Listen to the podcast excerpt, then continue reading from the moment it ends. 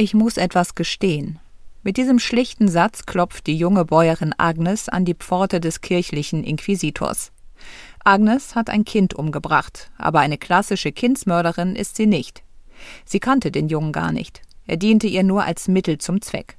Denn eigentlich will Agnes, die an Depressionen leidet, einfach nur sterben.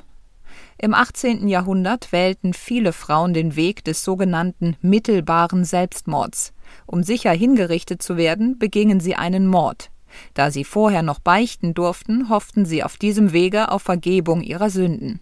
Als Selbstmörderin dagegen wäre ihnen nach den Dogmen der Kirche die ewige Verdammnis sicher gewesen.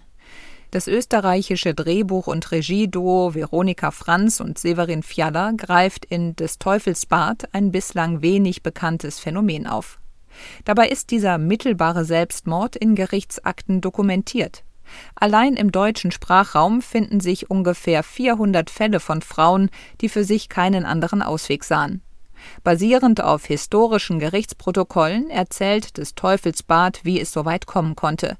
Wie die empfindsame, tiefgläubige Agnes nach der Hochzeit an ihrem neuen Umfeld verzweifelt. Am harten Alltag und am wortlosen Ehemann, der sie nachts nicht anfasst, wo sie sich doch so sehnlich ein Kind wünscht. Dazu die Schwiegermutter, die ihr Tun misstrauisch beäugt. Wegen deiner Mutter. Was ist mit dir? Kommst jetzt jeden Tag her? Was weiß ich? Magst mich nicht? Glaube ich nicht. Freilich magst du. Du, ist halt ein anderer Schlag. Gesprochen wird wenig in diesem strengen Film, in dem es niemals richtig hell wird. Die Einsamkeit und die Angst, die Agnes in ihrer neuen Umgebung spürt, weiten sich bald aus zu einer Depression. Eine Krankheit, die man im 18. Jahrhundert nur als des Teufels Bad kennt und für die ihr Umfeld keinerlei Verständnis aufbringt. Im Wald, wo Agnes sich viel aufhält, findet die Kamera von Martin Schlacht starke Bilder für ihr Seelenleben. Ein Dornengestrüpp, in dem sie sich heillos verheddert zum Beispiel, oder eine moosbewachsene Erdhöhle, in der sie sich wie ein Fötus zusammenrollt. Ebenso genau wie der Film Agnes Innenwelt erkundet, dokumentiert er das bäuerliche Leben ihrer Außenwelt. Ausführlich zeigt des Teufels Bad, wie hart die Menschen beim Fischfang oder auf dem Acker für ihr karges Auskommen schuften müssen.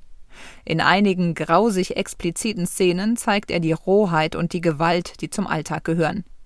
Diese Welt bietet keinen Raum für Verbundenheit, Verletzlichkeit oder jede Abweichung von der Norm. Siehst du nicht, dass das aber blöder wird? Die wird sich schon erfinden. Gibst du ihr ein wenig Zeit? Dass eine empfindsame Seele wie Agnes in dieser Umgebung eingeht, erscheint fast zwangsläufig.